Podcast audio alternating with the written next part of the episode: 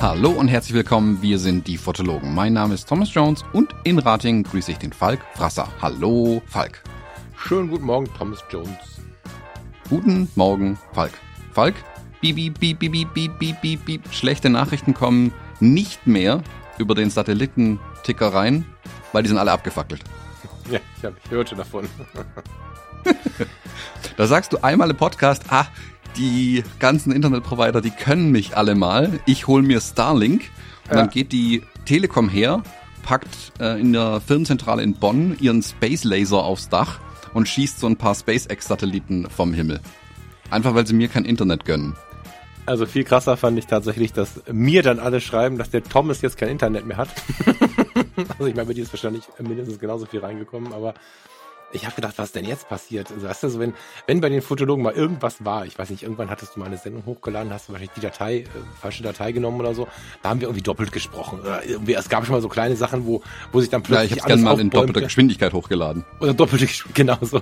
Und dann meldete sich halt die ganze Welt und ich dachte, um Gottes Willen, was jetzt passiert? Immer wenn irgendwas in irgendeiner Form Relevantes nicht so gut gelaufen ist, völlig egal, dann ist mir das Handy explodiert und jetzt war es halt wieder so. Ich dachte, was denn jetzt? Und ja, hat der, hat der Elon ein paar Geräte verloren. Wobei ich gestehen muss, ist ja vielleicht ein bisschen albern, mit einem Großkonzern Mitleid zu haben, ne? Aber mir tat das jetzt nicht für dein Internet, du kriegst das schon hin, aber mir tat das ein bisschen leid, als ich das gehört habe und gelesen habe.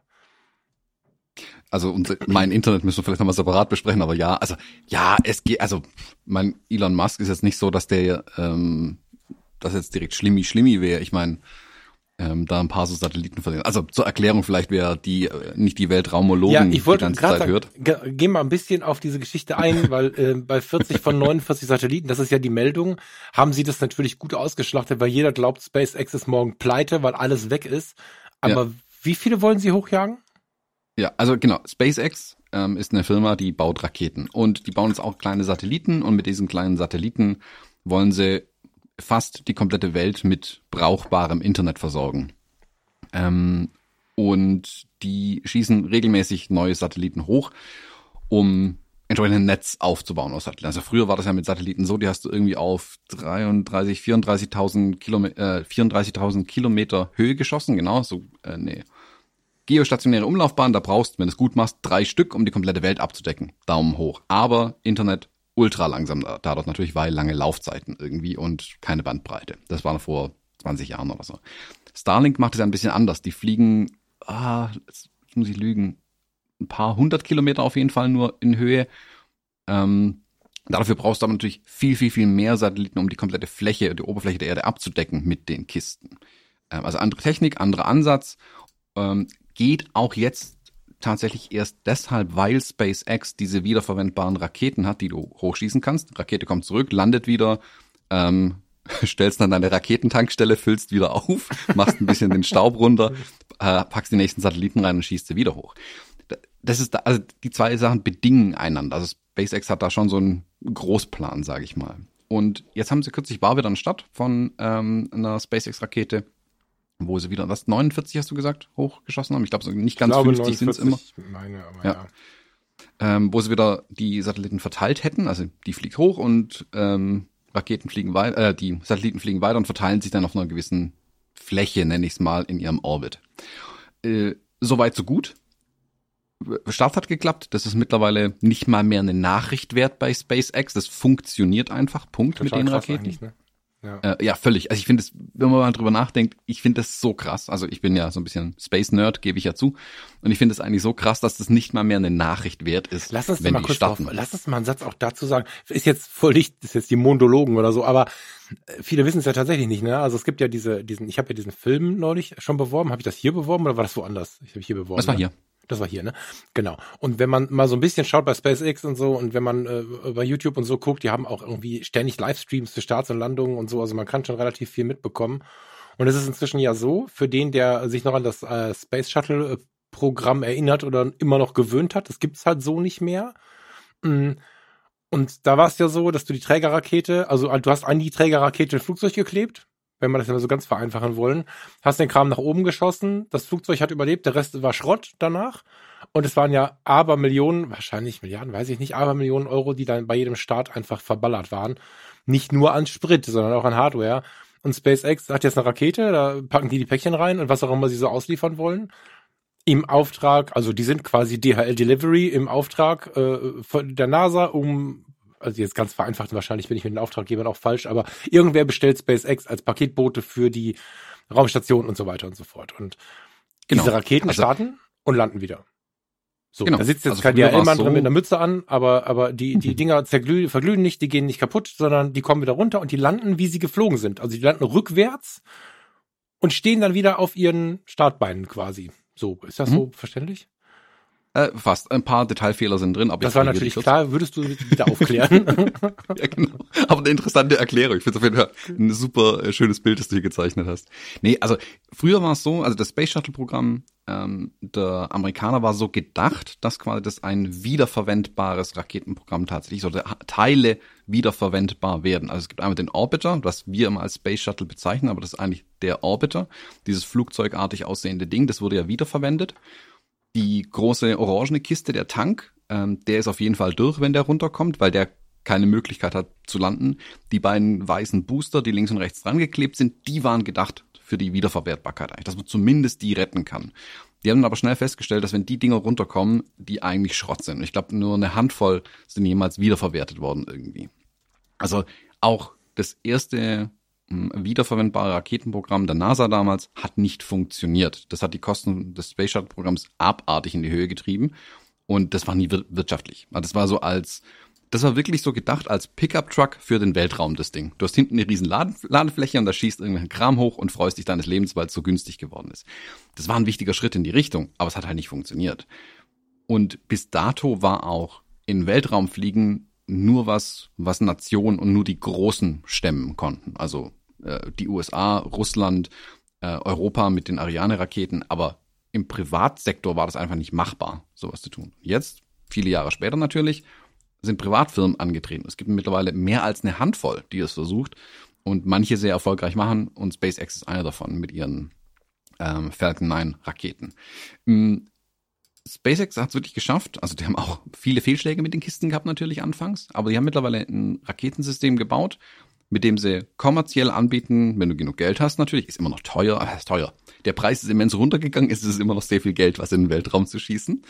Ähm, aber du kannst im Prinzip, jede Firma kann bei SpaceX anrufen und sagen, äh, hey, Elon, ja, du, ich bräuchte eine Rakete, schieß mal was hoch. Super. Dann kommt, schickt dir der Elon so einen Karton, da kannst du deine Sachen reinpacken und der schießt das dann hoch. Die SpaceX-Raketen sind wirklich so gebaut, dass der größte Teil der Rakete, der der nicht oben bleiben soll, ähm, im Prinzip umdreht. Das sieht total geil aus. Der, die fliegt hoch, ein bisschen mhm. zur Seite, dann haut die die Bremse rein und fliegt zurück dort, wo, dorthin, wo sie gestartet ist. Komplett automatisiert. Und ähm, die fliegen nicht nur zurück an Land und landen dort, die äh, treffen ein Boot, das im Meer rumschwimmt und landen auf diesem äh, auf Ach stimmt, die landen auf dieser schwimmenden Plattform, hast du recht, ja. Ich genau, auf der schwimmenden Plattform. Ja, das ja. war anfangs ähm, unglaublich witzig, sich das anzugucken. Da gibt's auch ein geiles Video. Das suche ich raus und ähm, äh, pack's in die Show Notes rein. Da gibt's ein Video, das SpaceX gemacht hat. Das heißt Landing Rockets is Hard oder so, wo sie einen Zusammenschnitt haben, wie alle Raketen überall ex nur explodieren die ganze Zeit. Also die nehmen das mit sehr viel Humor und sehr sportlich. Aber wie gesagt, sie sind die, die es geschafft haben.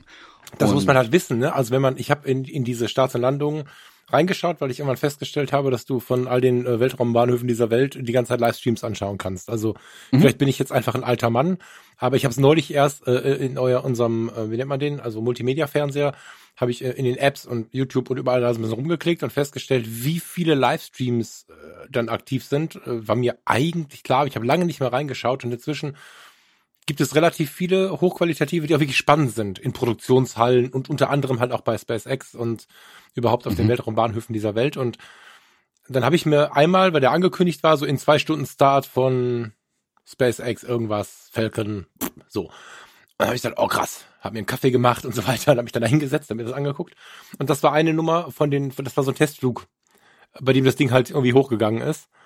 Und mhm, ich dachte, ich hätte, also ich habe ein kleines Trauma, weil ich als Kind diesen katastrophalen Space Shuttle, diese katastrophale Space Shuttle Explosion mitbekommen habe Die haben wir damals live gesehen. Das war eine ganz aufregende Live-Übertragung, die dann äh, aufregender wurde als geplant. Und in so einem Modus war ich dann, oh Gott, oh Gott, oh Gott, das Ding ist explodiert und keine Ahnung. Und die sagten, die zuckten, glaube ich, den Schultern dann im Kontrollraum, schmissen vielleicht mal so einen Kopfhörer in die Ecke, waren so ein bisschen beleidigt, aber irgendwie dachte ich, ihr seid ganz schön cool. ja, mhm. weil es halt wahrscheinlich die 50. war, die sie zerballert haben, so. Aber nur so haben sie es halt geschafft, dass sie inzwischen Routine haben damit, mehr oder weniger. Finde ich total abgefahren.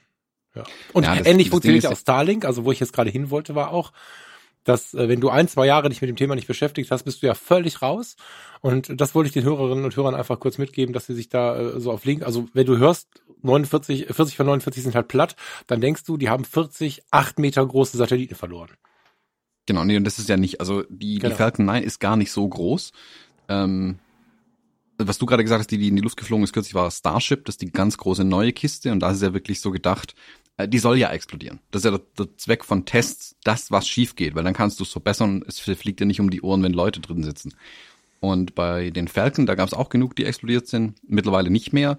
Und der große, große Meilenstein dabei war eigentlich, dass sie nicht nur die ISS mit Material versorgen, also die schicken neue, äh, neue Nahrung, Lebensmittel, ähm, Wasser und sonstigen Quatsch da hoch, äh, Experimente, sondern auf der SpaceX-Rakete dürfen mittlerweile Menschen fliegen. Und das ist ein großer, großer Schritt, wenn eine Privatfirma äh, Menschen ins All transportieren darf. Das ist eigentlich das richtig Coole daran.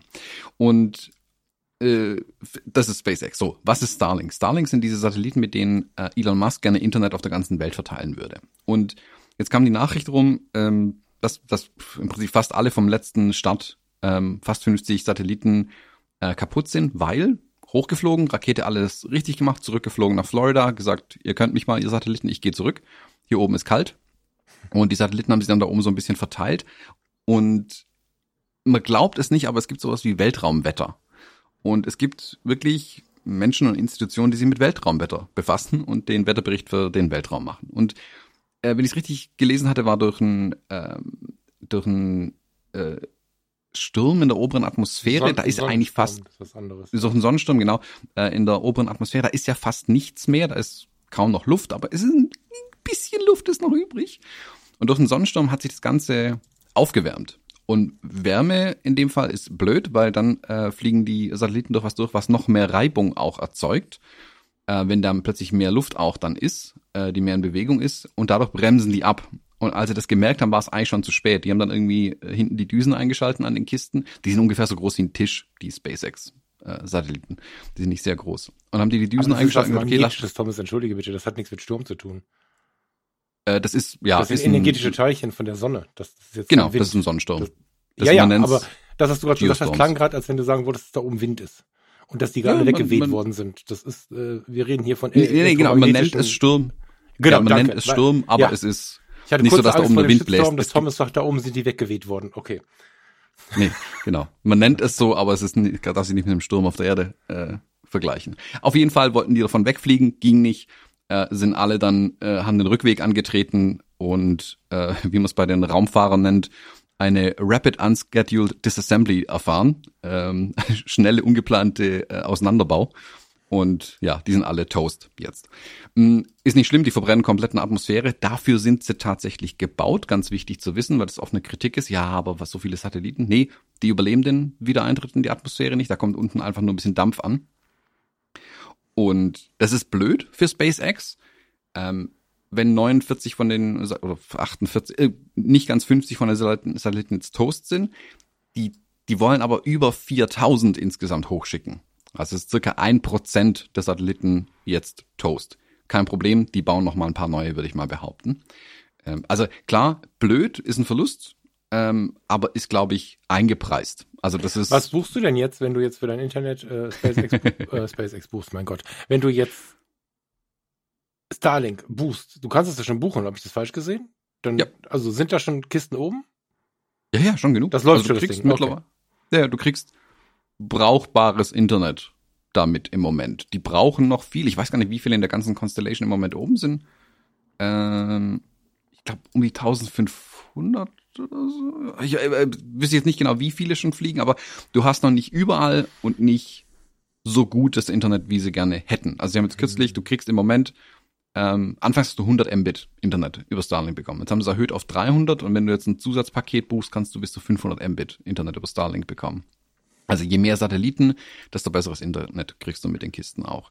Und die müssen es weiter verteilen, weiter verteilen, weiter verteilen da oben. Ähm, also Satelliten noch mehr hochjagen, um es wirklich flächendeckend hinzukriegen. Ähm, nicht ganz weltweit. Die Arktis ist so ein bisschen ausgeklammert bei, bei ähm, Starlink. Starlink richtet sich eigentlich an den Privatsektor, ähm, sag ich mal, also wirklich ähm, Privatleute auch, nicht nur Firmen. Es gibt andere Unternehmen, die es eher für Firmen oder für ähm, ähm, Governments, wie heißt's auf Deutsch? Unternehmen, was auch immer, ja. Nein, äh, Government ist äh, Regierung, also Länder, ähm, das ja, anbieten will. Ja, ja. Ähm, ja, aber wie gesagt, geht, du kannst das buchen. Die, dich kostet die Basisstation, glaube ich, 550 Dollar und 100 Dollar der Internetzugang über Starlink im Moment. Hm. Finde ich total spannend. Ja. Okay, cool. Ähm, hätten wir diese Flut an Mails abgearbeitet. Fand ich aber ganz geil, ja. dass ihr da so drauf eingegangen seid. Ich finde das immer herrlich. Wenn ich das unter Kumpels habe, dann ist es ja das eine.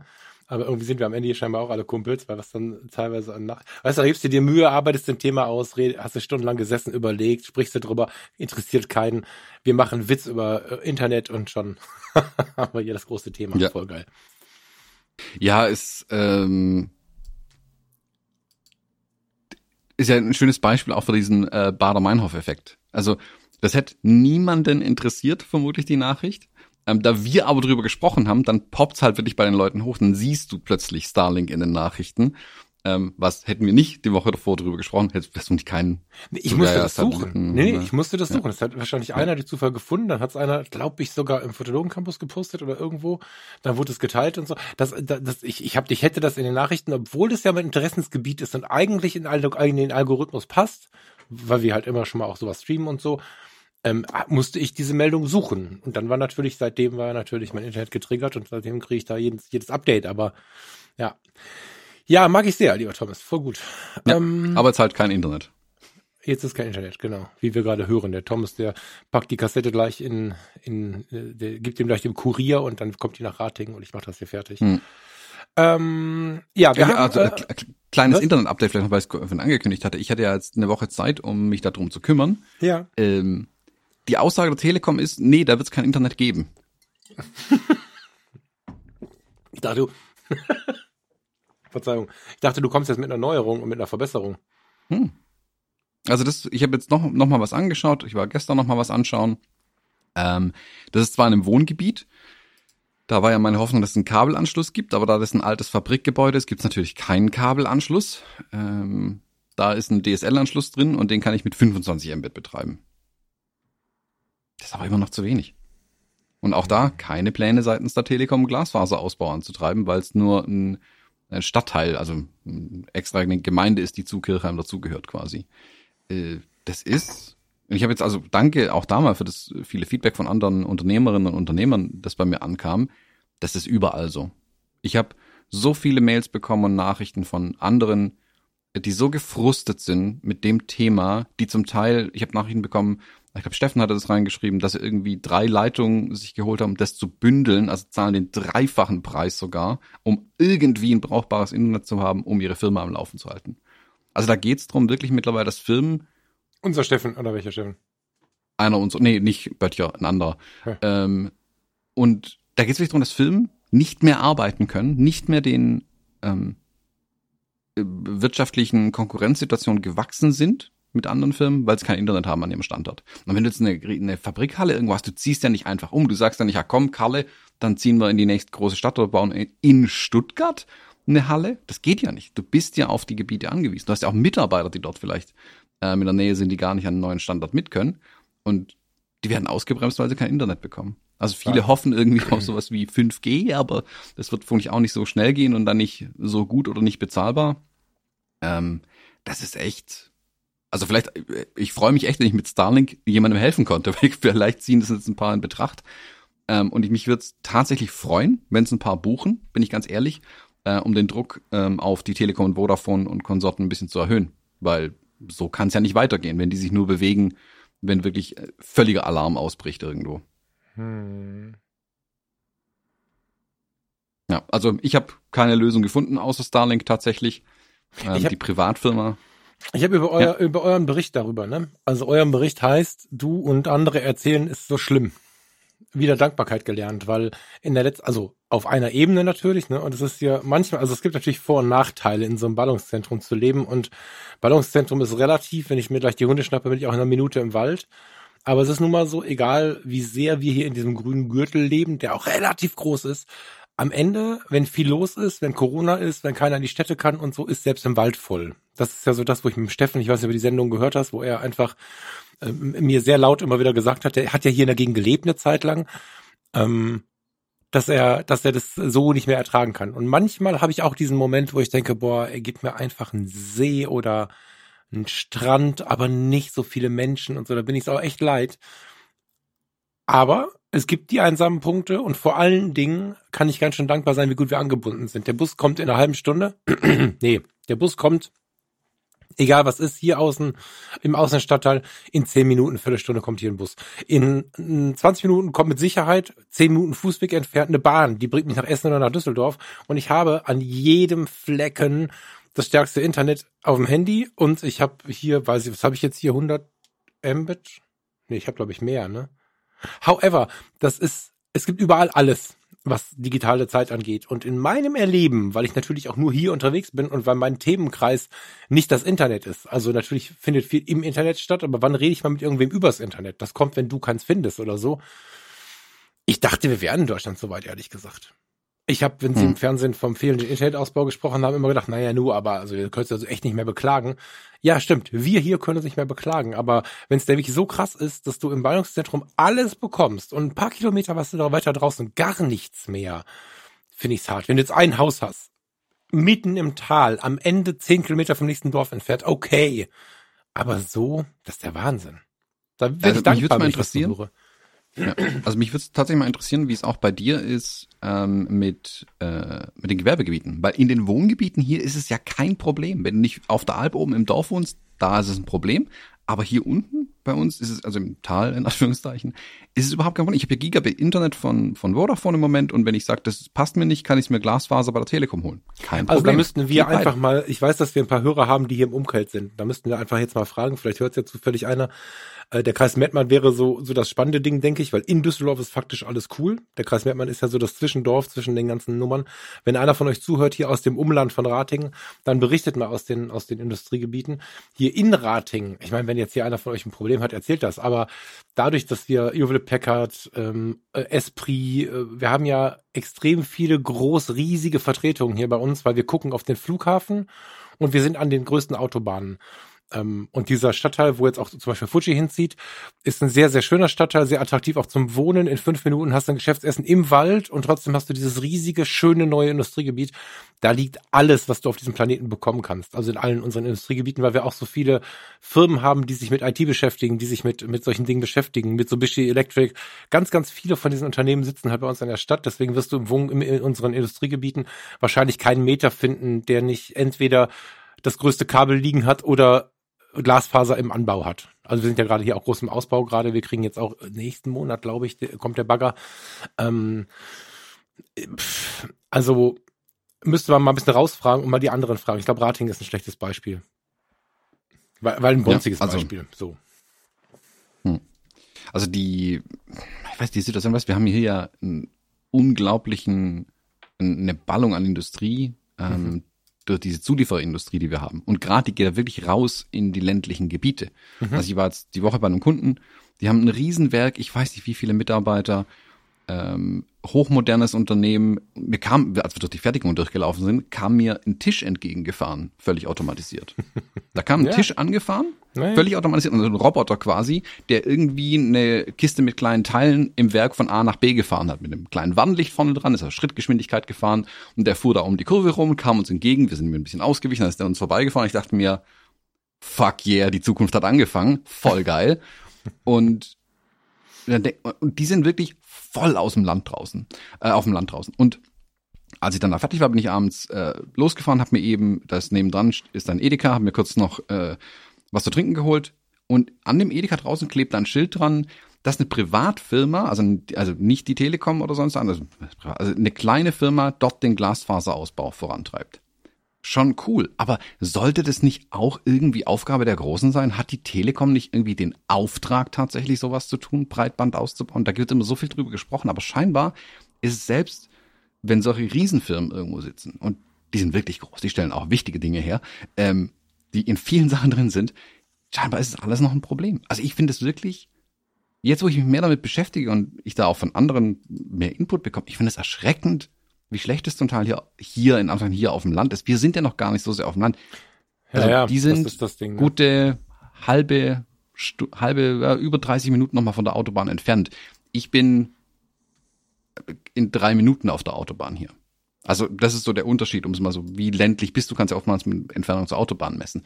Ähm, und wenn du das hier nicht bekommst, wie ist es dann dort? Also wenn es dort in den Wohngebieten sogar nicht verfügbar ist, wie ist es dann erst in einem Gewerbegebiet, wo du kleinere Firmen ansiedelst? Und die Leute wollen ja mehr raus aufs Land. Also wenn uns die letzten zwei Jahre was gelehrt haben, dann, dass die Leute gerade aus den Städten raus wollen, wieder zum Teil, und eher wieder aufs Land gehen. Ich glaube, da kommt echt ein Problem noch auf uns zu, wenn es so weitergeht.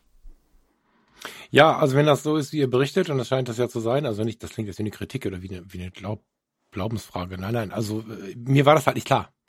Also ich bin da wirklich äh, sehr naiv rangegangen und äh, bin davon ausgegangen, dass wir das jetzt mal auf die Reihe bekommen hätten, insbesondere in den letzten Monaten. Klar, das war viel auf Privatleute-Seite, beziehungsweise viel mit Blick auf den einzelnen Mitarbeiter, dass, dass wir die Digitalität irgendwie ausgebaut haben. Gibt es die Digitalität als Wort?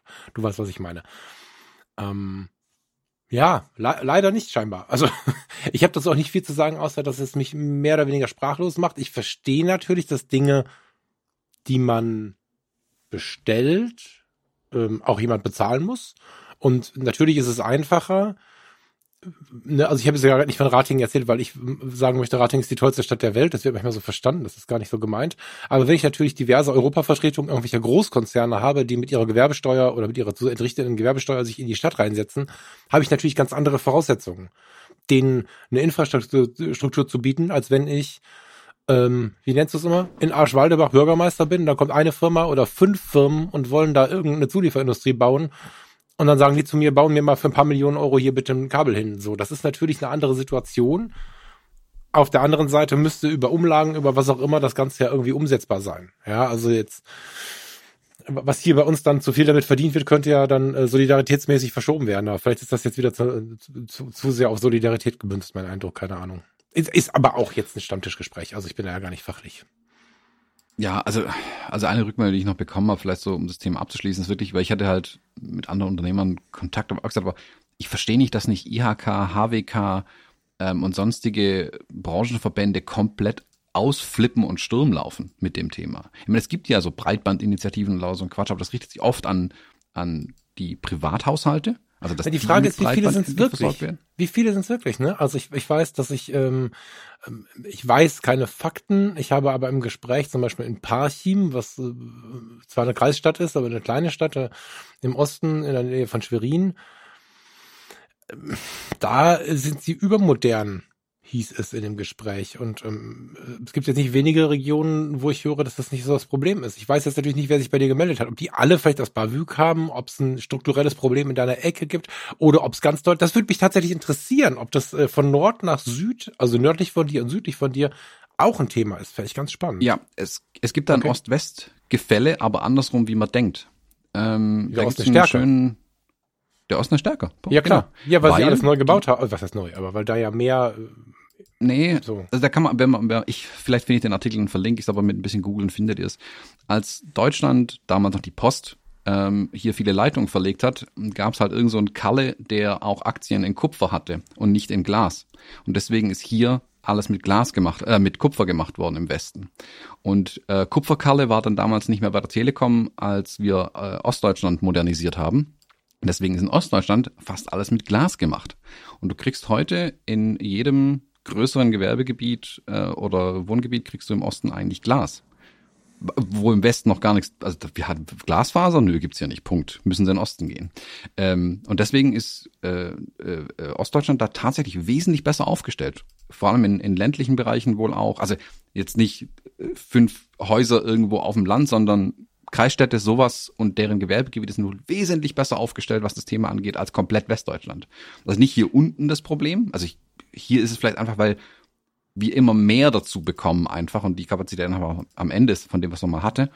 Ähm, aber da scheint es auf jeden Fall im Osten ein bisschen besser zu sein, zumindest Glasfaseranschlüsse zu kriegen. Hier wird ja alles erst verlegt. Also die ganze, wenn du guckst, wo legt die Telekom gerade Glasfaseranschlüsse? Nur in Westdeutschland, weil da gibt's keins. Hm.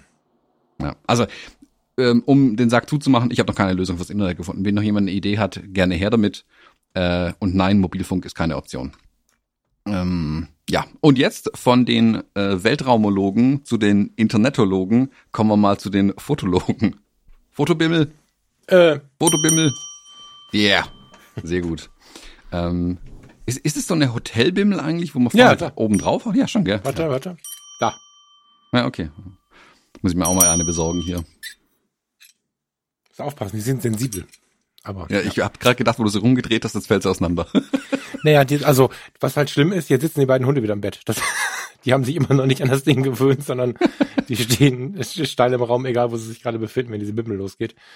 Die wissen halt jetzt ungefähr bei der Halbzeit vom Podcast, bald geht äh, Papa mit uns Gassi. Genau, das kann tatsächlich sein. Ja. Das kann tatsächlich sein, ja. ja. Ähm, genau, also wir hatten ja noch ein paar fotografische Themen tatsächlich. Äh, ja, ich bin ich ein paar Mal ermahnt worden, dass wir über MFT sprechen sollen. Deswegen war ich ganz froh, dass wir MFT in deiner Liste für heute gefunden haben. Wir haben mein Thema ja nach, äh, oder das Thema, was ich, was mir unter den Nägeln brennt, auf die nächste Woche geschoben. Aber MFT, ähm, ich habe mich damit jetzt ehrlicherweise nicht so richtig beschäftigt. Der äh, Frank Fischer mag es mir ver verzeihen, aber du bestimmt. Mhm. Also ja, was ja richtig damit beschäftigt. Du hattest ja kürzlich dieses äh, TT Artisan Objektiv erwähnt und mhm. ähm, TT Artisan baut ja für so ziemlich fast alles irgendwie Objektive. Ähm, also das sind diese Haupt, früher fast alles manuelle Objektive, mittlerweile auch mit Autofokus. Und ähm, die chinesischen Hersteller werden ja gerne belächelt für die Sachen, die sie bauen, weil sie immer nur nachbauen. Ich mache hier große Anführungszeichen außenrum. Und das ja alles keinen Wert hat, große Anführungszeichen außenrum. Und mag sein, dass die in manchen Bereichen noch ein bisschen was zu lernen haben, aber noch kein Meister vom Himmel gefallen ein großer Schritt, finde ich jetzt, dass TT Artisan und die Firma, die ähm, dahinter steckt, ich habe den Namen sogar hier, der ist wie immer unaussprechbar. Die Marke Artisan und die Mutterfirma da dazu ähm, sind der MFT Alliance oder Standard Group äh, beigetreten. MFT, Micro Four Thirds, das ist das, wo äh, Olympus ähm, die Anschlüsse hat und sind jetzt Mitglied in dieser Gruppe. Das heißt, dass ähm, TT Artisan jetzt wirklich Zugriff hat auf die exakten Specs inklusive wie der Fokus funktioniert. Sprich, die können da als saubere, brauchbare, zu 100% kompatible Autofokusobjektive für MFT bauen. Und das finde ich ein super Schritt. Ich, wie gesagt, ich begrüße es immer, je mehr Player da am Markt sind. Und ich finde es für TT Artisan natürlich auch ein Riesenschritt, wenn sie hier jetzt dabei sind und vielleicht auch in Zukunft, sag ich mal, wenn auch kleines Mitspracherecht bei der Weiterentwicklung von solchen Themen haben. Weil ich glaube wirklich, dass es hilft, wenn hier weitere Hersteller an den Markt kommen, die vielleicht auch nischigere Objektive dann einfach bauen können. Also TT Artisan hat ja lang diese zwar manuellen, aber mit riesigen Offenblenden-Objektive jetzt ja gebaut. Mhm. Ähm, und das ist natürlich cool, wenn sie jetzt im MFT-Bereich sowas offiziell mit Autofokus vielleicht sogar bauen können. Gut, wären vielleicht riesige Objektive am Ende, aber ähm, cooler Schritt auf jeden Fall. Freue ich mich, bin ich gespannt, was rauskommt. Ich hoffe ja auch, dass, gut, MFT ist jetzt nicht mit Olympus gleichzusetzen, aber Olympus ist einfach ähm, sag mal, eine der bekanntesten Marken, die MFT verwenden. Und ich hoffe ja, dass das den Markt auch beflügelt, was Olympus angeht. Dass es ein bisschen auf Olympus wirkt oder OM Systems, wie sie jetzt heißen. Und so die Kameras dann auch von anderen Herstellern gute Objektive gibt. Dass die neue Firma, die jetzt mhm. hinter OM Systems steht, sich auf die Kameras konzentrieren kann und Dritthersteller wie TT Artisan zum Beispiel entsprechende Objektive für das System liefern. Mhm. Cool. Ja, ja, das mag ich auch. Ich bin mit MFT nicht so richtig warm, ähm, hat aber keinen, keinen tiefen Hintergrund, weil meine Erlebnisse gehen irgendwo in 2000, oh je, 6, 7, 8 irgendwie zurück. 6, 7, 8, irgendwie so. Da habe ich mal den Sprung zu Olympus äh, gewagt. Das war noch eine ganz, ganz andere Zeit von Olympus. Ich hatte die für die Technik-Geeks der alten Zeit, ich hatte erst die E30 die hatten ein Riesenproblem. Ab ISO 1600 hatte ich so viel rote Störpixel mit drin, dass das aussah, als wenn ich ISO, damals schon ISO 12000, gab's gar nicht, aber äh, eingeschaltet hätte. Dachte, der Sensor wäre kaputt, hab sie getauscht. Mein Fotohändler dachte auch, der Sensor wäre kaputt, bei der nächsten war es halt genauso. Dann habe ich die E1 oder E3, wie hieß das Profimodell von denen? Die EM1? Ne, E1 oder E3, das waren damals die Profilinien Oh, ich weiß, weiß However, also ich habe halt die fetteste dann gekauft und irgendwelche anderen Sachen dann verkauft, wie ich das zu der Zeit immer so gemacht habe weil ich dachte, dann muss der Sensor ja besser werden. Das war auch nicht besser und das hat mich ein bisschen traurig gestimmt, weil ich es ähm, sehr gemocht habe, dass die damals schon in dieser äh, etwas oberen Riege, bei der E30 weiß ich es genau, ganz viele lustige Filterchen eingebaut haben, was so ein bisschen in Richtung heute Fuji geht, so, ne? Ähm, während Canon noch gesagt hat, wir machen keine Automatiken und nichts, wir sind Profis, was gibt's da in den Kameralinien nicht und so. Aber ich war von den Sensoren nicht überzeugt. Heute sind die ziemlich gut. Äh, ich sehe viele Ergebnisse auch so von Frank äh, Fischer und so. Da ist schon geiler Scheiß dabei. Ja, aber ich, also ich habe keinen so richtigen Zugang zu MFT, muss ich ehrlich sagen. Hm. Also ich hatte Gar nicht den, negativ, äh, ich bin so neutral irgendwie, so. Hm. Ich habe in, in verschiedenen Workshops hatte ich schon gesehen, dass die Olympus, ähm, also dass die gute Bilder machen, Punkt, ja klar, aber dass die auch gerade mit ähm, JPEGs ein paar Einstellungen mehr hatten, äh, haben wir ein paar berichtet. Und ich finde es eigentlich ein charmantes kleines System tatsächlich. Und wie hm. gesagt, das ist. Die charmant sind die. Äh, ja, ja. Genau, und ähm, also deswegen, aber es wäre ja auch wirklich schade, wenn OM Systems ähm, die Kurve da nicht kriegt. Also ähm, Olympus, die Kamerasparte von Olympus ist verkauft worden an so eine große Investorenfirma irgendwie, die es jetzt als OM Systems weiterführt. Und das ist, das kann gut gehen, das kann aber auch schief gehen. Wie gesagt, meine Hoffnung ist, wenn mehr Firmen sich um das MFT-System, das Bayonet, kümmern, ähm, dass es auf, dass sich positiv auf OM Systems auswirkt. Bin ich gespannt. Also wird man jetzt nicht sofort merken, aber ich denke mal in einem Jahr, ähm, das sowas braucht ja immer Entwicklungszeit, so ein Objektiv auch. Bin ich gespannt, ob TT Artisan da seine Aktivitäten jetzt wirklich verstärkt, weil du machst nicht mal so eine Standard Group mit und bohrst dann nur in der Nase irgendwie. Du hast da einen strategischen Plan dahinter, hoffe ich, dass einen strategischen Plan dahinter haben, Das kann man nur hoffen, ja. ja. Ja, bin ich gespannt.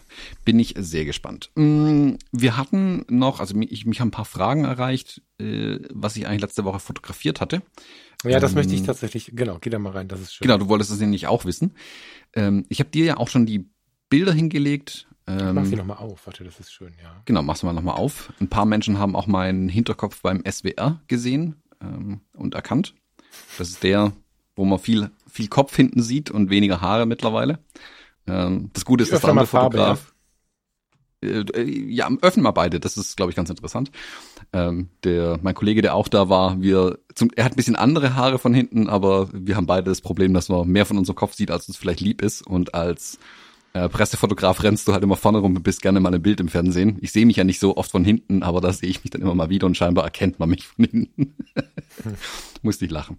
Ähm, Genau, ich habe äh, letzte Woche wurde äh, Frau Dr. Inge Auerbacher ähm, geehrt als Ehrenbürgerin der Stadt Göppingen. Äh, Inge Auerbacher dürfte eigentlich den meisten ein Begriff sein. Die hat Ende Januar, am 27. Januar, eine Rede im Bundestag gehalten.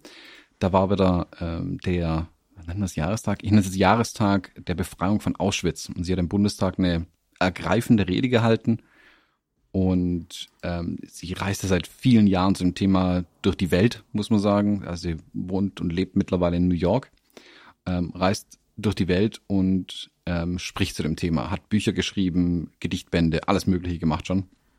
Und ähm, macht jetzt gerade nochmal so eine Tour äh, zu diesem äh, Jahrestag der Befreiung. Ähm, die gute Frau ist 87. Ähm, sie sitzt im Moment im Rollstuhl, aber das hat mit ihrem Rücken zu tun. Also sie hatte was an der Bandscheibe wohl, deswegen kann, ist sie gerade nicht gut zu Fuß, deswegen äh, ist sie im Moment im Rollstuhl unterwegs. Ähm, es ist wie bei allen Zeitzeugen, also Zeitzeugen, sie war damals als, also vielleicht zur Erklärung, sie ist als glaub, Siebenjährige ähm, mit ihrer Familie äh, nach Theresien, also Jüdin, ist damals im, während äh, des Naziregimes mit ihrer Familie nach Theresienstadt deportiert worden. Sie haben es überlebt. Nicht alle aus ihrer Familie haben es überlebt. Sie äh, hat es überlebt ähm, und hat sich seitdem dem Thema angenommen. Und sie will da für, für die Erinnerung, für das Nicht-Vergessen und aber vor allem, und das finde ich das Schöne bei ihr, für die Zukunft plädieren ähm, dass sowas nicht mehr passieren darf und sie sich wirklich den, den Frieden zwischen den Menschen wünscht. Das betont sie auch jedes Mal, äh, wie wichtig ihr das ist, dass sie in einem Wohnblock wohnt äh, oder in einem Gebäudekomplex wohnt, wo da lebt sie als Jüdin, da leben Christen, da leben Moslems, dann äh, leben äh, alle Religionen, die man sich vorstellen kann. New York halt, also mitten in Queens, das kann gar nicht anders sein. Mhm. Und wie friedlich doch alle miteinander eigentlich umgehen können. Und das versucht sie in die Welt raus zu ähm, rauszubringen, auch die Message. Da war es jetzt im Bundestag, da war ich leider nicht dabei, da waren die äh, Zahlen begrenzt, wie viele mit durften. Aber jetzt ist sie, sie kommt hier aus dem Kreis Göppingen und wer mir schon länger zuhört, weiß, dass ich den Oberbürgermeister der Stadt Göppingen, Alex Meyer, auch schon ein oder an das andere Mal fotografiert habe. Äh, und der mich eingeladen, das mit fotografisch zu begleiten für die Stadt quasi, äh, die Ehrenbürgerehrung. Das ist, äh, die geben das nicht raus wie Gummibären tatsächlich. Das passiert bei denen nicht so oft, so eine Ehrenbürgerehrung. Ähm, deswegen war das ein großes Ding auch, also großen Anführungszeichen, also der, dass es passiert, war ein großes Ding. Es gab ein kleines Event darum, ähm, wo diese Ehrung stattfand und die habe ich letzte Woche fotografiert. Und du hast jetzt bestimmt schon die Bilder angeschaut, während ich hier so einen Monolog geführt habe. Ja, ähm, ich überlege ganz, wo ich anfangen soll. Ich finde, also, weißt du, politische Arbeit ist das eine. Das ähm, finde ich spannend. Ich habe es jetzt an, hier bei uns und auch beim Steffen im Podcast und so habe ich schon ein paar Mal gesagt. Ich bin ähm, bei einem Kommunalpolitiker aufgewachsen. Ich konnte in meiner Sturm- und Drangzeit äh, kaum auf dem Marktplatz eine, Bierflasche öffnen, ohne dass irgendwer kam und ich gefragt habe, ob mein Vater das so gut finden würde. Also ich, ich kenne alle, äh, das gesamte Kolorit der, der, der kommunalpolitischen ähm, Welt aus der alten Zeit. Deswegen fühle ich mich aber dennoch bis heute immer mal so ein bisschen zu Hause, wenn ich mir eure Bilder anschaue und so. Es ist nicht meine Fotografie im Moment, wer weiß, was noch kommt, aber im Moment halt nicht. Aber bei so einem Festakt wie diesem, ist das ein Festakt? Das ist ein Festakt. Dann ja. ähm, bekommt das Ding noch mal eine Spur mehr Bedeutung. So, weißt du? Also dann, Politik ist immer Zeitgeschichte, das da hat aber ein anderes Gewicht. So, es ist so ein bisschen, ich habe mich gerade so ein bisschen erinnert gefühlt an so einen Rundgang durchs, ähm, jetzt ist natürlich sehr hochgegriffen, ne, ganz bewusst, das kam mir kurz als Gedanke, äh, durchs Haus der Geschichte irgendwie und ich träume immer noch davon, was heißt ich träume davon, ich muss einfach nur diesen, ich muss es einfach nur machen, mal so eine Besichtigung im alten Kanzlerbungalow in, in, in Bonn zu machen und so, solche, solche Orte, solche ähm, Dinge, wo, wo Dinge mit Geschichte passiert sind oder so ein Moment, wo du jetzt dabei warst, das finde ich halt großartigst. Wo, wo ist da für dich der Unterschied? Ähm, kannst ja vielleicht ein paar Fotos verlinken für die, für die Hörerinnen und Hörer. Weiß nicht, wie du das machen möchtest, ob du hm? noch ein Picture machen ich pack eine Galerie zusammen. Genau, das wäre ganz cool, glaube ich. Hm. Nehmen wir uns mal mit in das Gefühl des Ganzen. Weil ich kann mir schon vorstellen, dass das mit dir mehr macht als die kommunale politische Sitzung ja gut, der, der Internetausbau würde mit dir auch viel machen, aber da würde ich viel machen. um was auch immer, was in, äh, in dem Fall jetzt hier in Göppingen mal geändert werden muss, welche Blumentöpfe wo stehen müssen und so weiter. Das hat ja ein anderes Gewicht. Ist das emotional auch was anderes? Ja, auf jeden Fall. Also das ist eine komplett andere Kiste, würde ich sagen. Also ich habe Wahlkämpfe begleitet und auch andere Events äh, im politischen Rahmen das ist alles cool, das macht Spaß, keine Frage. Ich finde es wichtig, dass man auch zeigt, ähm, was die Politiker eigentlich treiben, ähm, wie viel die auch arbeiten, wie viel da dahinter steckt, wie viele Menschen da auch dran beteiligt sind, damit es überhaupt irgendwie funktioniert und wie glücklich wir uns eigentlich schätzen können, ähm, eine funktionierende Demokratie zu haben. So, Punkt. Hm. Das ist cool, alles ähm, auch wichtig das hier ist nochmal eine andere Kiste. Da ist die Politik zwar involviert, weil sie äh, die Stadtverwaltung hier oder die ähm, Stadt, Stadtrat eigentlich genau genommen natürlich bestimmt, wer so eine Ehrenbürger-Ehrung bekommen soll. Ähm, und wenn das jetzt ein wichtiger Bürger der Stadt oder Bürgerin der Stadt gewesen wäre, wäre das zwar cool gewesen. Da ihr Thema mich aber auch wirklich interessiert und ich das Thema für äußerst wichtig halt, war es natürlich eine in mehrerlei Hinsicht für mich ein schöner, ich sag mal so, schöner Event, den ich begleiten durfte. Also angefangen von einem kleinen Interview, wo sie gesprochen hat, äh, wo die Journalisten nochmal Fragen stellen konnten, also eine kleine PK vorab und dann die eigentliche Ehrung und auch zu sehen, was die, wie die Menschen drauf reagieren, die da waren. Also da, ist, da sind Tränen geflossen, da wurde äh, laut geklatscht, ähm, Gedichte vorgelesen, Klezmer-Musik gespielt, was ich richtig gut fand. Da habe ich gemerkt, wie sehr ich Live-Musik eigentlich vermisse im Moment. Ähm, das es war alles Gäste, dabei. sehe ich gerade Live-Gäste zugeschaltet, das habe ich vorher gar nicht gesehen. Genau, ähm, äh, Wolfgang Schäuble hat äh, eine kleine Ansprache, also ganz kurze Ansprache gehalten aus seinem Büro raus. Ähm, ihr Heimatort ist sein, ist in seinem Wahlkreis. Ähm, das hm. ist, glaube ich, mit der Hintergrund, warum auch er speziell ausgesucht worden ist. Äh, wobei Wolfgang Schäuble natürlich aber auch, einfach auch ein Begriff ist. So, Punkt. Ähm, und er ja jetzt auch lang, äh, lang Bundestagspräsident war. Ich wollte gerade sagen, da hat er auch nochmal richtig Geschichte geschrieben und mit diesen Themen auch einfach genau. viel zu tun gehabt, auch im aktuellsten, im aktuellsten Kontext, ja. Genau, genau. Also er ist ja auch wirklich dran ähm, und egal, ich sag mal, egal aus welcher Partei du kommst, bis auf manche, ähm, stehen da ja auch alle äh, dahinter. Ähm, und es war auch schön, seine Ansprache war gut, fand ich richtig gut, was er da ähm, erzählt hat. Und die, die ganze Aktion, Künstler aus äh, Göpping oder der Umgebung, hatte ihre Rede im Bundestag gehört und er war so ergriffen von der ganzen Sache, ähm, dass er ein Bild gemalt hat und dann äh, kam er die Nachricht rein, dass er Ehrenbürgerin wird und er hatte das Bild jetzt überreicht an dem Tag. Ja, das habe ich gerade Da war das Foto, ja. Äh, Das Bild. Ja, also, ein super schön, ganz emotionaler Moment. Da hat sie sich so riesig drüber gefreut. Ähm, sie hat der Stadt ein kleines Geschenk gemacht, ein, äh, ein Hanukkah-Leuchter. Die Stadt hat ihr noch was geschenkt, neben der äh, Ehrenbürger-Urkunde hat sie noch eine, eine Halskette bekommen. Also ganz viel hin und her und wirklich ein großer, großer Festakt. Ähm, ihre Verwandten aus den USA waren ja auch mit da, also die in den USA leben. Also ich glaube zum größten Teil in den USA leben, wenn ich es richtig weiß. Ich habe hab mit denen Englisch gesprochen zumindest. Ähm, Und ähm, ah, richtig toller Event, war richtig, richtig gut. Ähm, hat sehr viel Spaß gemacht, sowas mal wieder äh, zu begleiten. Es findet ja gerade halt vieles nur digital statt und ist äh, zu wenig, meiner Meinung nach, also für mich auch, weil ich einfach gerne in dem Bereich machen würde. Das war jetzt ein, sagen wir mal, ein glücklicher Zufall, dass sie jetzt eben in Deutschland war äh, und die hatte abartiges Programm. Also ich hätte schon längst aufgegeben bei dem Programm, das die Frau in den letzten zwei Wochen absolviert hat. Ähm, die hat es wirklich tapfer durchstanden ähm, und äh, ist nicht zu stoppen eigentlich, egal durch was. Das merkt mir richtig an. Und ich glaube, sie sieht's und sie wird es mir nicht übel nehmen, wenn ich sage, genau so, die Zeit ist halt begrenzt, wo sie das noch machen kann. Sie ist jetzt 87, die Zeitzeugen werden immer weniger. Und ich glaube auch in den Interviews, sie war ja auch bei Markus Lanz und so weiter.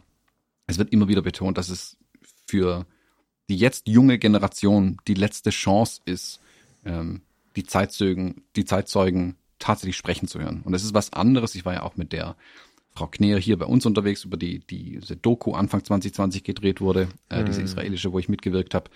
Wenn du mit den Leuten in diese Klassenräume reingehst und wirklich die Jugendlichen siehst, wie die ähm, ergriffen sind von den Themen auch. Wenn es im Schulbuch steht, ja, hier, boah, boah, ja, da war halt was vor irgendwie 70 Jahren oder so mal. Ähm, es ist was anderes, wenn jemand vor dir steht, der live dabei war. Das wirkt komplett anders. Und du merkst Ja. richtig, wie die Leute er ergriffen sind von so. Und auch die Jugendlichen, die du ja im Teenageralter schwer erreichst, das packt die.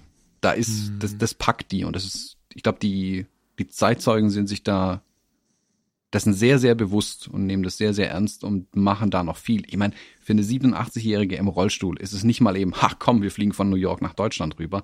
Das ist ein Act. Gut, das hat auch, das kostet auch richtig viel Energie für die Frau, Ja. glaube ich. Ähm, und auch allein dafür Chapeau, ähm, was sie da leistet. Ja, für sie wird es ein großes Warum sein, oder es wird ihr ein großes Warum sein, das jetzt noch zu tun, würde ich vermuten. Merkt man ihr, glaube ich, auch an, ne? oder? Denke ich, das ist einfach ihr.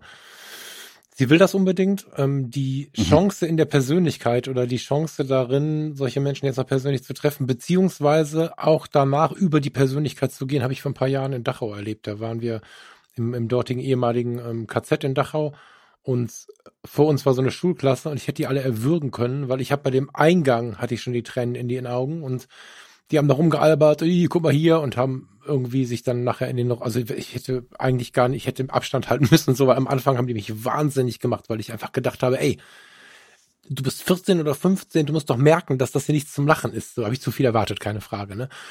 Ähm, wir sind dann andere Wege gegangen und irgendwann kam dann dieser berühmte, dieser berühmte Eingang, den kennt man von Dachau, weil man den sehr einfach fotografieren kann. Den gibt's aber so in fast allen KZs.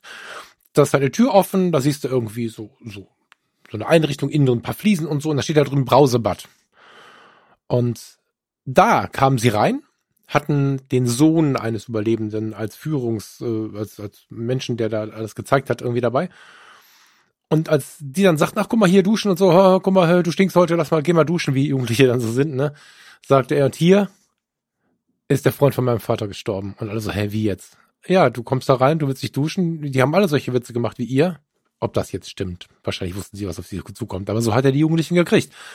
Ihr seid alle ganz lustig, habt heute einen schönen Tag, geht jetzt da rein, ich mach die Tür zu und dann seid ihr tot.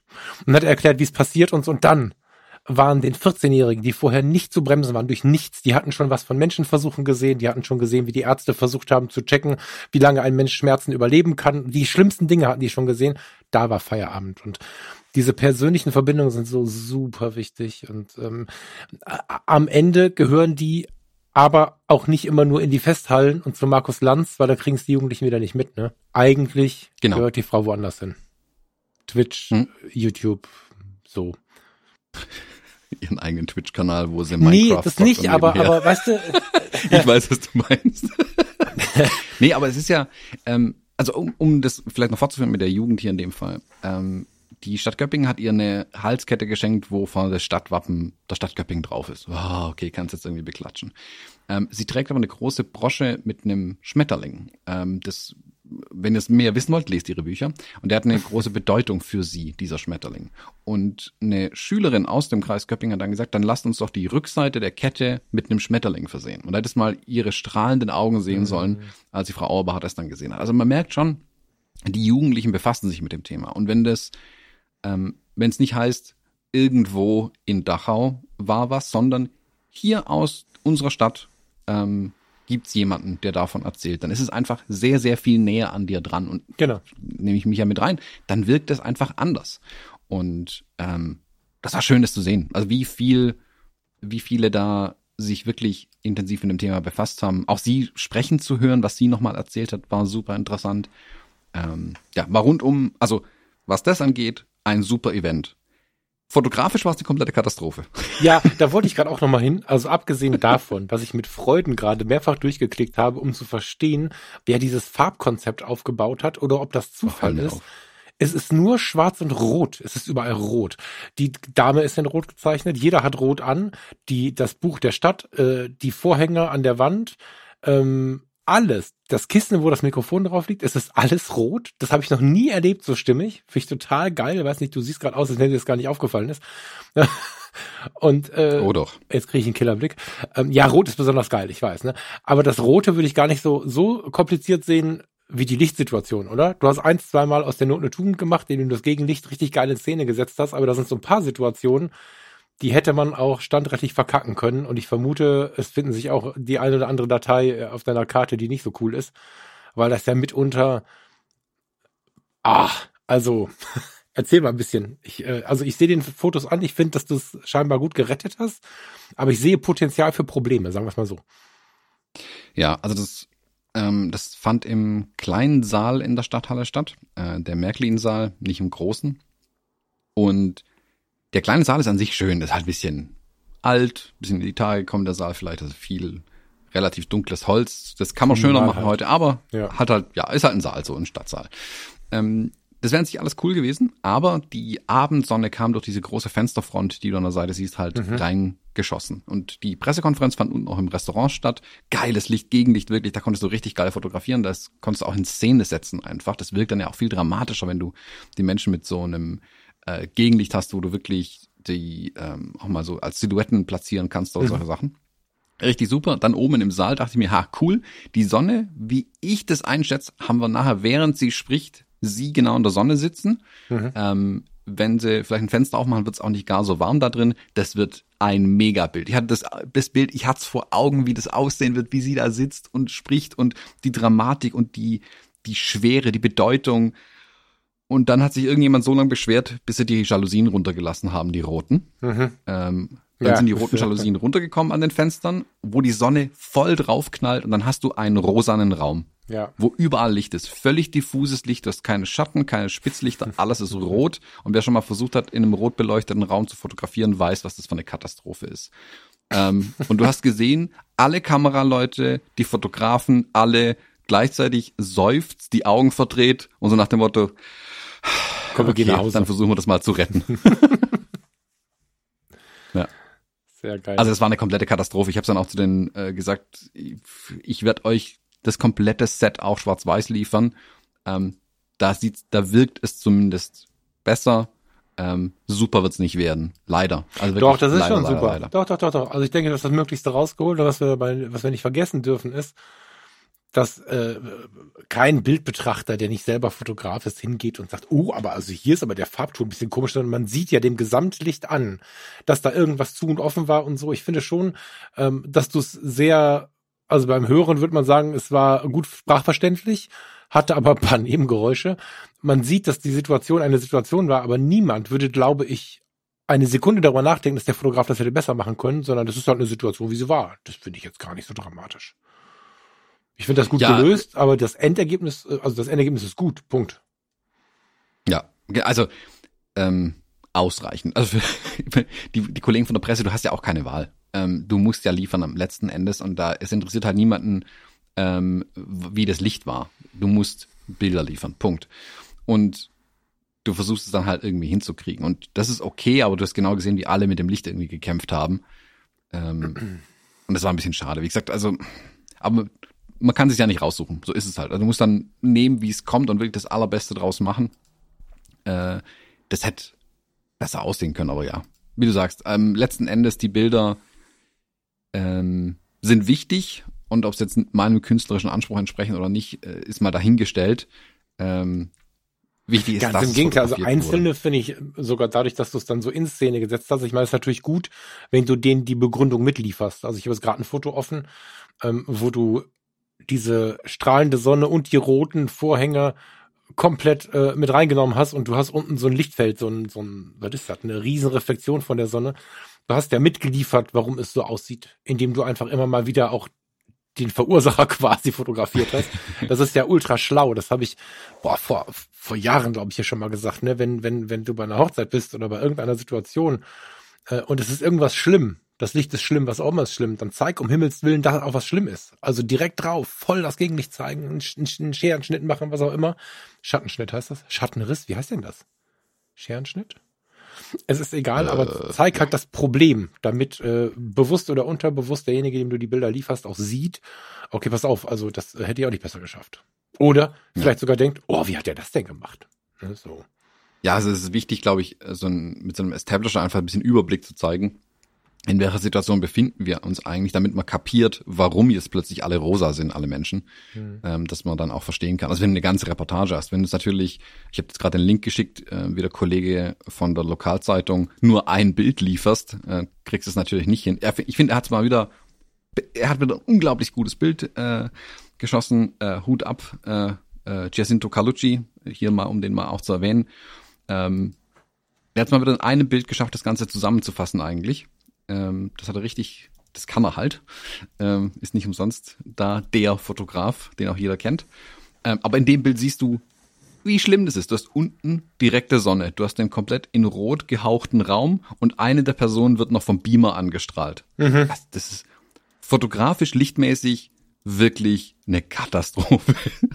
äh, und da musst du auch das Beste rausholen. Und wenn du dann versuchst, ohne Blitz zu arbeiten, ähm, da bist du echt aufgeschmissen irgendwie. Ähm, wie gesagt, er hat vom Motiv her hat er wirklich ein super Motiv geschossen. Ähm, also er hat, er hat zwei Bilder, glaube ich, im Artikel drin. Ja, einmal mit, also einmal ähm, den Oberbürgermeister und die Inge Auerbacher und einmal mhm. noch, äh, wie Wolfgang Schäuble seine Ansprache hält. Ähm, was auch wenn die mit das Bild hast du den Zeitungsartikel gerade offen? Nee, hast du ich habe den gerade angefangen zu klicken, habe ich das anderes gesehen. Wo hast du den mir geschickt gerade? Ich habe gerade nur gesehen, ich habe dir in Skype geschickt. Erzähl weiter, ich mache ihn auf gerade in diesem Moment. Genau, also wenn du das Bild, was er hier gemacht hat oder auch ich, wo Wolfgang Schäuble spricht, da siehst du halt auch wieder alles an Lichtstimmungen in einem Raum drin. Ähm, und es, alle sehen aus wie Aliens. Die einen sind rot, die anderen sind blau, die anderen sind grün. Also nichts Alter. sieht da, ja. nichts sieht da richtig aus. Aber es geht halt nicht anders. Also es gibt auch, du könntest noch so lange an schon besser, einem Raw. Also damit hast du uns jetzt äh, natürlich unterbewusst ein bisschen gezeigt. Guck mal, ich habe das besser gelöst, weil es gibt ja ein Foto von dir. Ja gut, ich hatte aber auch einen Tag mehr Zeit wie er. Also ja, ich ja, konnte ja. abends heimgehen und die Bilder über die in der Nacht dann habe ich dann fertig gemacht. Ja. Ähm, er hat sie am gleichen Abend noch in die Redaktion geschickt. Aber also Thomas, auch den, auch also wir können jetzt sagen, hast du besser gemacht, ist ja auch schön, aber auch äh, was ist ein geiler Name, Giacinto, ne? Giacinto, Giacinto Calucci. Giacinto, Hammername. Schönen Gruß, falls er, falls er das hier hört. Ähm, ja. Niemand wird sagen, oh, was denn da passiert, weißt du? Also das war halt so. Man könnte sogar darüber ja. diskutieren, was jetzt die bessere Variante ist. Also, also be besser technisch ist mir klar, aber was ähm, ist eher zu liefern, weißt du, so. Also, ich finde das jetzt beides nicht so.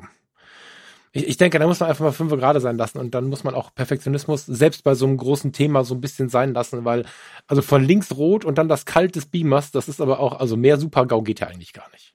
Und dann hast du von oben noch Nee. die Saalbeleuchtung, glaube ich, ne? Die war auch noch an, oder? Bitte? War die Saalbeleuchtung auch noch an? Ja, ne? Ja, Für klar, Schatten, Für so natürlich. einen Schatten von oben nach unten kommt. Ja, ja. Also alles drin, wirklich. Saal, genau, Saalbeleuchtung ja auch noch. Also gelbe Saalbeleuchtung, Hm. äh, rote Jalousien, trotzdem noch direkte Sonne, weil sie sie nicht mal ganz runtergelassen haben, Mhm. plus Beamerlicht, das zum Teil Personen trifft. Also beschreib mir die schlimmste fotografische Situation, um sie zu fotografieren. Hier hast du. Ja. ja. Ja, das also, ist der Super-GAU, das ist quasi die Erweiterung des schlimmen Standesamtmomentes, wo jede Woche äh, irgendwelche Leute neue Birnen reindrehen und dann noch das Licht kacke ist und so. Das ist der Super-GAU, weil im Bild befinden sich zwei Menschen, die Geschichte geschrieben haben und du sollst das mal eben darstellen. Das ist natürlich dann so, dann wird die Hochzeit plötzlich ziemlich unwichtig im Vergleich dazu. Von Ja. der Gewichtung auf Also ich hatte, Brust. ich hatte zumindest einen Gedanken, wo ich dann da raus bin und dachte mir, was für eine Lichtkatastrophe das gerade war. Und dann dachte ich mir, aber ich habe jetzt endlich das perfekte Beispielbild äh, für meine JPEG-Sache. Wann brauche ich RAW? Da. Mhm.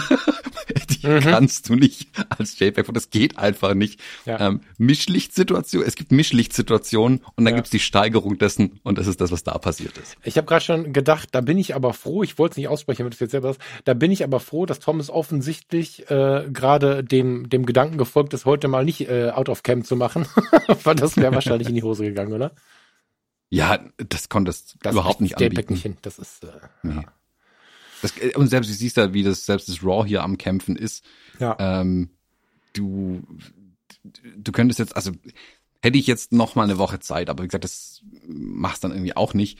Ähm, dann könntest du jetzt wirklich versuchen, mit Ebenen und mit Masken das irgendwie Ja, versuchen, in die eine oder die andere Richtung zu reißen. gut. Aber ja. irgendwann ist gut und selbst was du mit allem Weißabgleich nicht hinbekommst, ist ja dieses diffuse Licht in dem Raum. Hm. Weißt, weil du ja dann, weil das durch die Jalousien, das wirkt ja wie eine gigantische Softbox dann auch gleichzeitig und streut das Licht überall hin. Dadurch sind halt alle pink am Ende auf beiden Seiten. Also hast du gar keinen richtigen Schatten irgendwo mal drin, mit dem du irgendwas anfangen könntest.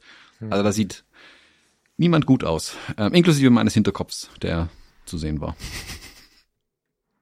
Der war genau. Na, ich bin schon erstaunt, ne, muss ich sagen. Also ich, äh, wir haben ja, ist die Veränderung von XT3 zu, was war das jetzt? XT4, ne? Das war mit den XT4s gemacht. XH1 war XT2-Sensor oder XT3-Sensor? XT2. Ah, okay. Ist diese Veränderung von XT2 zu XT4 eine Welt oder zwei Welten oder ist das nicht so richtig? Ich glaube, es wäre egal gewesen tatsächlich. Ja, weil ich frage, weil dann äh, muss ich ja auch noch mal kurz ein Lobelied auf deine auf dein Können schicken. Ich habe die XH1 abgegeben unter anderem, abgesehen davon, dass ich irgendwie nicht elektrisiert war und so, das ist ja für mich immer ein lautes Thema, weil ich in einer Kirche bei euch um die Ecke, das war so die Schlüsselsituation. Was war, du weißt noch, wo ich war, ich weiß nicht mehr, wo ich war. Ich war in irgendeiner schönen Kirche und hatte auch so Gegenlichtsituationen und die habe ich total abgefeiert beim Fotografieren und hatte nachher meine liebe Mühe, die auf die Kette zu bekommen, weil ähm, mit dem 56 war es, glaube ich, 1, 2, habe ich dann nachher, weil ich irgendwie das Gefühl hatte, hier stimmt was nicht, habe ich sie bewusst auf den Punkt über- und unterbelichtet. Ich habe so quasi immer Belichtungsreihen von, von der jeweiligen Situation gemacht, weil ich irgendwie ein Bauchgefühl hatte, es passt mir was nicht. Die korrekt belichtete oder die von außen betrachtet vermutlich am korrektesten belichtete Geschichte war zu langweilig und die Überbelichtung, die ich hätte gewählt, war immer so ein bisschen, ich hatte dir damals auch Fotos davon geschickt, die, die war immer so weich, so schmierig, so ein bisschen ganz so und ich wundere mich sehr, wie deine Dateien aussehen. Äh, Entweder kann ich es nicht oder ich hätte es mit der XH1 nicht gekonnt oder ich hätte es mit dem 56er nicht gekonnt, keine Ahnung. Aber das, was du da ähm, jetzt gerade so knackig abgebildet hast, äh, konnte die nicht. Also, und, und, und ich dachte erst, ich bin zu blöde, aber spätestens mit den Belichtungsreihen, es war so nicht abbildbar. Und ähm, Hm. das finde ich schon bewundernswert, dass da jetzt bei dir rausgekommen ist. Schon krass. Jetzt, ich habe es auch jetzt auf dem großen Mac, ich habe hier die große Auflösung von dir geschickt bekommen. Chapeau. Krass. Ja, du musst halt, also bei sowas ist es wirklich integral, massiv, überwichtig, dass du auch mit RAW-Dateien wirklich umgehen kannst am Ende. Also JPEG-Fotografie, HEP, alles super, ähm, aber das könntest hier einfach nicht, das wäre unrettbar mit JPEG. Äh, und hier musst du wirklich, wirklich wissen, wie du mit RAW-Dateien umgehst, um hier auf vernünftige, nicht richtige, aber vernünftige Hauttöne irgendwie zu kommen, dass du irgendwo eine Mitte triffst, je nachdem, was auch im Bild ist, äh, dass die Hauttöne einigermaßen nach was aussehen. Ich habe jetzt gerade das Bild offen, äh, wo Alex vom Beamer angeleuchtet wird und sie sitzt knapp drunter. Ähm, ähm. Das ist äh, relativ weit hinten. Bild 61. Und um da ja. beide einigermaßen saubere Hauttöne äh, noch zu spendieren, da bist du beim Raw echt schon da musst du wissen, wo du hingreifst am Weißabgleich und an anderen Reglern und in Capture One dann noch ein bisschen direkt vielleicht, in die Hauttöne ja, vielleicht. Vielleicht reicht äh, Photoshop nicht, äh, Lightroom nicht aus, vielleicht reicht äh, mein Wissen für die Fujis nicht aus. Mit dem, mit der Canon sind das keine schwierigen Situationen. So. Aber mit der Fuji, also das sind, natürlich sind das anspruchsvolle Situationen. Ich will jetzt nicht sagen, dass die Canon das alleine macht, um Gottes Willen. Aber mit der Fuji war es einfach für mich nicht machbar. So. Mit der, ja. irgendwie, vielleicht ist es auch nur die Macht der Gewohnheit, weil ich das immer schon mit der mache und weil die keine Ahnung, aber ähm, Chapeau. Also das, ähm, wenn, ich, wenn ich darüber nachdenke, dass ich das mit der Fuji fotografiert hätte, kriege ich Stresspickel und bin aber dennoch begeistert, wie du das gelöst hast. Ziemlich cool. Hm. Also Carlucci macht's mit äh, Nikon, der hatte seine Z6 und seine Z7, glaube ich, dabei. Ja. Ähm, Jetzt habe ich nicht mehr Bilder da von ihm geht, gesehen. also wie gesagt, er hat mal, eine, auch das Maximum rausgeholt. Ähm, Ihr kennt euch, nee, oder? Sieht, ja, ja, wir kennen uns. Also ihn kennt man sowieso und wir kennen uns mittlerweile äh, weil wir jetzt oft genug Seite an Seite gearbeitet haben. War auch mal wieder schön. Ich habe jetzt, war jetzt wirklich eine Weile raus, muss ich zugeben, war nicht mal in so einem Pressetross irgendwie drin. Das war mal wieder ganz interessant mit den Kameratonleuten und anderen Fotografen und Fotografen. Ähm, diesen komischen Tanz, den man da immer vollführt, wenn man da irgendwo ist, ähm, den mal wieder zu tanzen. Also dieses umeinander rumgeschlängel und man lässt sich ja durch und wenn jetzt einer den Winkel gefunden hat oder eine hat den Winkel gefunden. Das erkennen die anderen ja, weil die kleben dann da kurz fest und machen da ihre Bilder und dann lässt du aber die anderen durch, logisch. Also du, ah, komm, jetzt geh du hier mal hin, das funktioniert gerade, der Winkel. Äh, und dann tauschst du dich da auch so ein bisschen aus und ähm, das macht echt Spaß. Das ist so ein, ja, schöner Tanz, irgendwie so ein, so ein gemeinsames Ding, ähm, wo du genau weißt, okay, wir kämpfen ja gerade alle mit diesem völlig furchtbaren Licht. Äh, und man hilft sich so ein bisschen gegenseitig. Du siehst auch, wo fotografiert der Kollege. Äh, die Kollegin ist dann irgendwann auf den Blitz umgestiegen. Äh, und ich habe auch ein Bild drin. Ja, das ist ein bisschen weiter unten. Da habe ich mal wieder das Blitzlicht der Kollegen geklaut. Äh, wo ist es denn? Bei dir ist es die Nummer relativ spät. 62, ach, guck, das gleich das nächste Bild. Ähm, da habe ich für ein einziges Bild mal gedacht, komm, jetzt nimmst du mal richtige Hauttöne ähm, auf hm. äh, und habe mir das Blitzlicht der Kollegen ge äh, gekrallt. Ähm, weil sie aber relativ weit rechts von mir stand, gab es zumindest ein geformtes Licht dann am Ende. Ähm, und nicht jetzt direkt drauf geblitzt von meiner Position, sondern von ihr aus gesehen. Hm. Und das wäre so, das wäre vermutlich mein äh, Bild gewesen, mein Keyshot, den ich dann äh, an die Presse geliefert hätte. Aber die Kollegen waren alle da. Hm. Wobei ich, witzigerweise, das ist mir jetzt aufgefallen, ich werde jedes Mal angesprochen, ob ich von der Stuttgarter Zeitung wäre. Und ich muss mal bei der Stuttgarter Zeitung irgendwie mal gucken, wer die Fotografen da sind, ob ich irgendjemandem ähnlich sehe von der Stuttgarter. Hm. Weil jedes Mal kommt irgendein Herr und meint, ah, Sie sind von der Stuttgarter. Hm, nein, aber vielleicht, bald, weiß ich nicht. Das war eine Bewerbung, sollte uns jemand zuhören. Ist ja nicht so, dass ja, wir das nicht schon mal so oder so ähnlich hier im Podcast erlebt hätten. ja. Ja, sehr schön, mag ich. Haben wir noch was auf dem Zettel? Abgesehen ja, wir davon, haben dass ich jetzt Giacinto also, äh, schon wieder vergessen habe, äh, gerade kennengelernt habe und du mich gemahnt hast, dass man den kennt. Ich kannte den jetzt nicht. Ich wollte gerade Instagram also aufrufen. Hier Hör mal, kannst du mal kurz bitte den Safari öffnen und mir sagen, ob dein Instagram öffnet? Es ist mir nicht möglich, Instagram hm. zu öffnen. Sind wir gerade live Weiß in nicht. einem Insta-Down oder ist mein Computer irgendwie? Ich habe schon alles gelöscht und gemacht und getan. Geht. Geht? Ja, nur bei dir kaputt. Wir müssen über den Internetausbau und Rating sprechen. okay, lieber Thomas. Ähm, Vielen Dank für diese. Also wir haben noch eigentlich Themen. Was haben wir, wir haben noch eigentlich Themen, aber ja, äh, es gab äh, Fragen zu meinem äh, Lichtequipment, aber das will ich tatsächlich auf die nächste Woche schieben. Ähm, ah, ich hatte eh verstanden, das dass das in die nächste Woche soll. Okay, Entschuldigung, das wollte ich jetzt nicht. Genau, dass wir das in Ausführlichkeit besprechen. Äh, nö, aber wir haben ja noch ein Bild der Woche, das wir besprechen müssen. ja, dann öffne das mal. Mhm. Ähm, ich sehe drei, vier. Vier drollig guckende Schafe die sich fragen, was hält der Mann sich vors Gesicht? Genau. Wir waren äh, mal wieder einfach in der Umgebung unterwegs, so. Das ist ein, ein Stall an der Stadtgrenze Rating-Düsseldorf, wo du, wenn nicht Corona ist, ähm, nicht nur dir die, die Tiere anschauen kannst, da kannst du dir Ponys ausleihen zum Spazieren gehen, nicht zum Reiten. Ähm, ist ganz geil, gibst einen Personalausweis, ein paar Euro und dann gucken sie sich an, wer du so bist. Und nach Bauchgefühl steht auch drauf, musst du, also, dass, dass sie das frei entscheiden. Und wenn du irgendwie äh, sympathisch bist, dann können die du und ihr mit eurem kleinen Prinzen kommen und, und, und dann könnt ihr da mit, mit einem Pony spazieren gehen und so Sachen und die haben Kaffee, Kuchen, sowas. Aber alles sehr bodenständig. Also so. Und ähm, dann standen wir da und haben uns das mal wieder so ein bisschen angeguckt und es ist immer irgendwie eine, eine ganz schöne, entspannte Welt. Dann rennt ihr irgendwie ein Huhn durchs Bild und dann schnüffelt ihr einen Pony am Popo und das ist halt irgendwie nett so. Und dann habe ich mich da äh, runtergehockt und äh, weil die mich die ganze Zeit so fokussiert haben. Ich weiß nicht, ob ich irgendwas an mir hatte, was aussah wie Futter, aber ich konnte von rechts nach links, von oben nach unten laufen. Diese diese Gang, die die da in die Kamera schaut, hat mir überall hinterher geschaut und dann habe ich mich halt versteckt, so dass ich nicht mehr so gut sehen äh, gesehen werden konnte, aber sie haben mich weiter fixiert durch diesen Spalt da. Und während ich dieses Foto machte, mir war vorher ein ein Vater aufgefallen, ein entweder also entweder war der Vater spät im Rennen oder es war der Opa. Es ist egal. Ein Mann mit einem wie auch immer gearteten verwandten Kind. Und der war die ganze Zeit, das war mir sehr sympathisch aufgefallen, mit der Kamera dran, erklärte dem immer was. Dann durfte der Kleine mal Fotos machen und so. Ich musste sehr an meine eigene Geschichte denken. Und dann hat er aber irgendwann gesagt, und umso besser du wirst, umso weniger wirst du sowas hier fotografieren. Und dann habe ich so einen Spruch bekommen von hinten. Er hat wahrscheinlich gedacht, ich hätte den nicht gehört, äh, dass man in meinem Alter sowas eigentlich nicht mehr fotografieren würde. Aber er könnte ruhig nochmal hingehen, das Foto machen. Also er hat über mich quasi gesagt, dass ich so, also er darf mich nicht als Vorbild nehmen, so irgendwie kam das rüber. Ich kriege die genaue Formulierung nicht mehr hin, weil ich, weil ich innerlich so gedacht habe, so, was redest du da, was bringst du deinem Kind für komische Abgrenzungen bei? Aber ich hatte zu gute Laune, um da irgendwie drauf zu reagieren.